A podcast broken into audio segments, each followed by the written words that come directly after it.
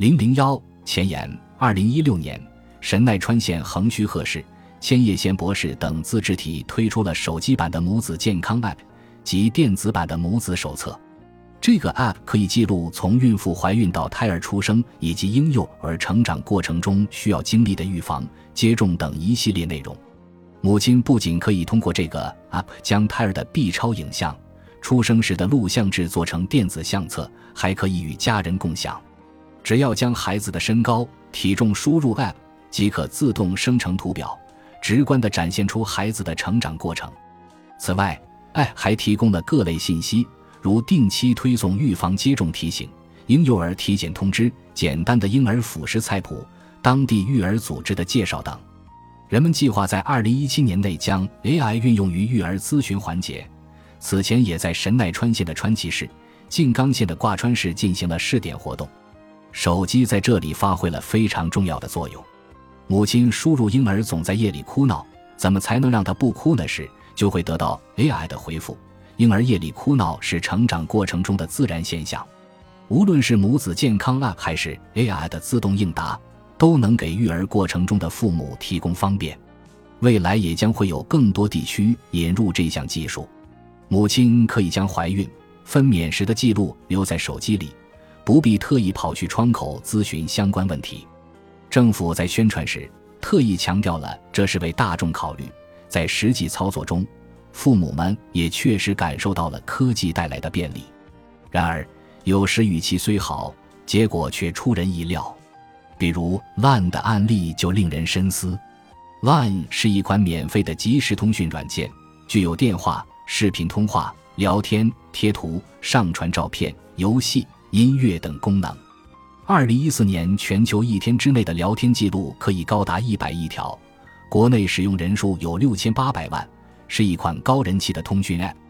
Line 的最大特色在于它的聊天功能，使用者只要相互加为好友，就可以愉快地聊起来。好友间除了可以一对一私聊，也可以建立群，可以相互发送表情，也可传照片、发送地理位置。此外 lan 还有已读提示，比如 A 给 B 发了一条“早上好”，如果 B 看到了这条信息。那么就能在这条信息旁边看到“已读”两个字，，A 无需等待 B 的回复，即可知道对方已经看到了。这个功能对于 Line 来说意义非凡，而它的最初开发与2011年3月11日发生的东日本大地震有关。我们无法忘记那场让我们蒙受巨大损失的地震，它打破了很多人的平静生活。从东北到关东，大片区域受到地震和海啸的影响。因为核反应堆炉心溶解，福岛县居民被要求强制避难，首都圈也充斥着大量无法回家的人。这场地震给人们带来了前所未有的冲击。那时，Line 还没有投入使用。灾难过后，人们急于确认亲友是否安全。Line 公司的前身 NHN Japan 公司在得知这一情况后。紧急在尚处开发阶段的 App 里追加了一个新功能“已读”。在 Line 的官方博客上写着这样一段话：二零一一年三月，东日本大地震发生时，Line 还处于开发阶段。我们的员工一致认为，我们需要一种新的功能，让大家能在关键时刻与重要的人取得联系。三个月后，Line 诞生了。即便电话无法接通，只要有网络。Line 就可以正常工作，即便情况危急无法立刻回复，你也能通过已读提示了解到对方已经看到了这条信息。我们希望 Line 可以成为紧急关头联系亲友的 Hotline。我们怀着这样的理念开发了这款软件。正如博客里所写，在东日本大地震发生的三个月后，也就是2011年6月23日，附带已读功能的 Line 与大家见面了。我们不难想象，这项功能可以为人们的生活提供方便，不少人也因此获救。或者说，Line 这个名字本身就包含了这层含义。Hotline 将亲朋好友联系在一起，人们享受到了包括已读功能在内的高科技的好处的同时，也深受其扰。月后不回已读无视等词语相继出现在我们的视野里，还出现了霸凌、孤立。诽谤中伤、集体性忽视等现象，不少人为此深感困扰，特别是孩子们的人际交往也受到了影响。这里的阅后不回已读无视指的是看到对方发来的信息却不回复。如果半天没等到回复，发信人可能就会觉得明明看到了我的信息却没回，不就等于无视我的存在了吗？我是不是被对方讨厌了？要是以后也不回我怎么办呀？不行，看到了怎么能不回？必须回，因此感到不安或者愤怒。事实上。真的有人因为聊天过程中的小摩擦，最终走上自杀或者杀人的绝路。即便没有发展到这样极端的案例的地步，以初高中生为主的年轻群体也对聊天和已读回应十分敏感。收到了信息要立刻回复，这是约定俗成的规矩，有时甚至上升成一种义务。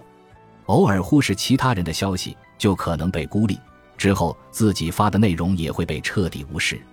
原本轻松愉快的聊天变得紧张感十足，要时常留意手机，不能跑神。因为害怕错过别人的信息，所以要时刻将手机拿在手里。浪的初衷是为了能让人们在灾难时第一时间获取亲友的消息，但随着用户的大量增加，产品自身的飞速发展，人们需要面临的问题也脱离了预想的轨迹。当然，这些问题并不只存在于 LINE。我们发明了智能手机，不断开发新的功能，开发出一个又一个的 App。手机给我们传统的生活形态、人际关系带来了巨大的影响，而且这还仅仅是个开端。二零零八年七月，美国苹果公司开发的 iPhone 首次在日本发售，机型是第二代 iPhone，即 iPhone 三 G，经销商是软银移动公司。二零零九年，NTT Docomo。vivo 两家公司将装有安卓系统的智能手机引入市场。那时，智能手机的普及率还非常低。此前，猜显非智能手机一直占据着日本国内主流市场。该机种附带钱包功能、图画文字，可以接收单波段的电视节目，也可以更换来电铃声。因此，在手机更新换代方面，日本迟迟未能与世界接轨。日本最大的通信公司 NTT Docomo 于二零一三年九月开始销售 iPhone。根据内阁府发布的消费动向调查，直到二零一五年，日本智能手机的普及率才超过了传统手机。可以说，智能手机渗透我们的生活不过寥寥数年。面对智能科技令人目不暇接的发展与进步，大多数人根本没有做好准备。我们将会和智能手机一起走向何方？那里又是否会有意想不到的前景在等待着我们？